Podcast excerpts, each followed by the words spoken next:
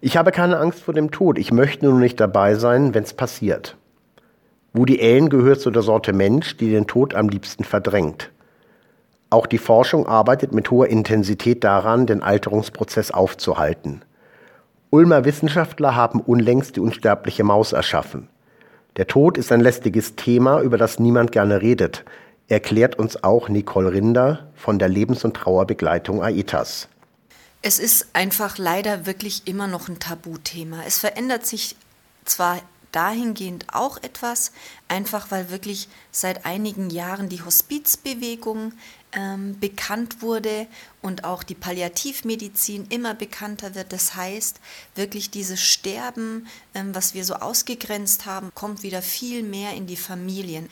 Und da verändert sich schon was ganz langsam, also ich sage immer in Ameisenschritten, ähm, tut sich da was. Aber ansonsten ist es wirklich so, dass die Gesellschaft einfach sich eher nicht mit dem Thema auseinandersetzen möchte.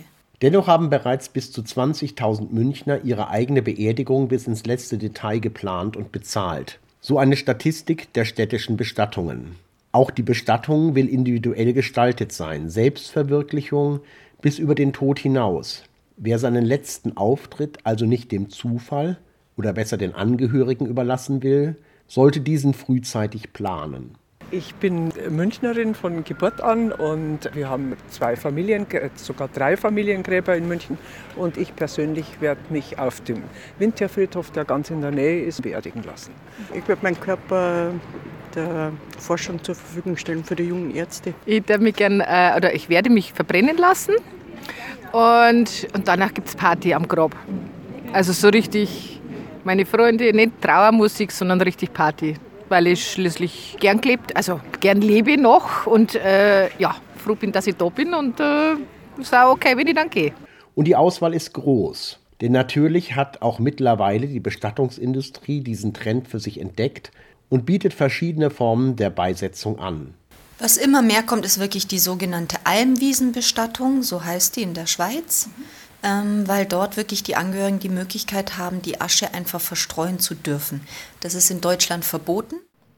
Vor allem die Krematorien befinden sich zurzeit auf dem Vormarsch. Hat der Klassiker die gute alte Erdbestattung ausgedient? Wie sieht der Bestattungsveteran Kirche diesen Trend?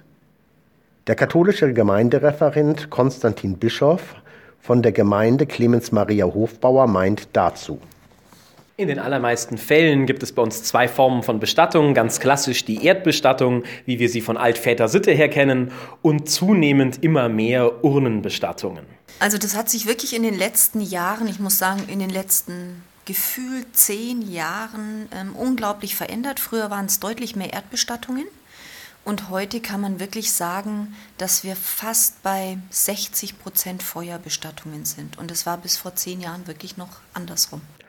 Ob Erd- oder Feuerbestattung ist natürlich auch eine Frage des Geldes, denn eine Beerdigung kostet und das nicht zu knapp. Scheiße. Das ist einfach, einfach zu teuer. Die Kosten einer Beerdigung betragen zwischen 6.000 und 8.000 Euro. Wer ganz tief in die Tasche greift, der kann seine Asche sogar ins Weltall schießen lassen. In der Schweiz können die sterblichen Überreste des Verstorbenen zu einem Diamanten transformiert werden.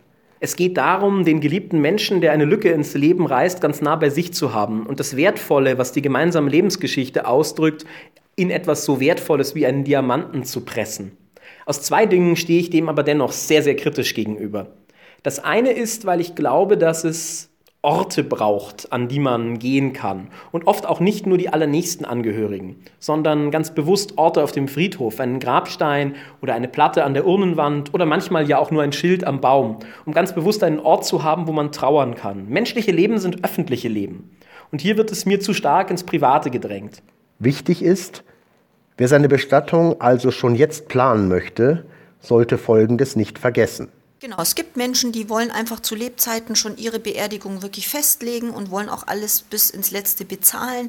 Wir sagen immer, auf der einen Seite gut, ja, aber ähm, wir möchten, wenn das dann auch die ganze Familie mit am Tisch sitzt, weil wir sonst die erwachsenen Kinder da sitzen haben und die wirklich sagen, naja, meine Mama hat ja eh schon alles geklärt, wir können ja jetzt eh nichts mehr machen. Und wir sagen immer, diese Tage zwischen Tod und Beisetzung sind so unglaublich wichtig für die Trauerarbeit. Also Arbeit wirklich im wahrsten Sinne des Wortes, dass ich mich auf den Weg machen kann, die Kleidung raussuchen kann, die Musik raussuchen kann, im Sterbebilder selber gestalten kann. Und wenn jemand das bis ins letzte Detail alles wirklich festlegt, dann nimmt er einfach den den, seinen lieben nächsten Menschen unglaublich viel.